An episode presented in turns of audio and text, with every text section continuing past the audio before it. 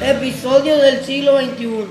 El siglo XXI nos ha dejado un conocimiento de cómo ha ido evaluando el modernismo, refiriéndonos a la antigüedad, donde se utilizan herramientas tales como la máquina de escribir, el teléfono, la carta, eso hablando en materia de trabajo y comunicación, ya que esas herramientas han sido reemplazadas por tablet, portátil, computador y teléfono celular donde puede guardar muchas informaciones.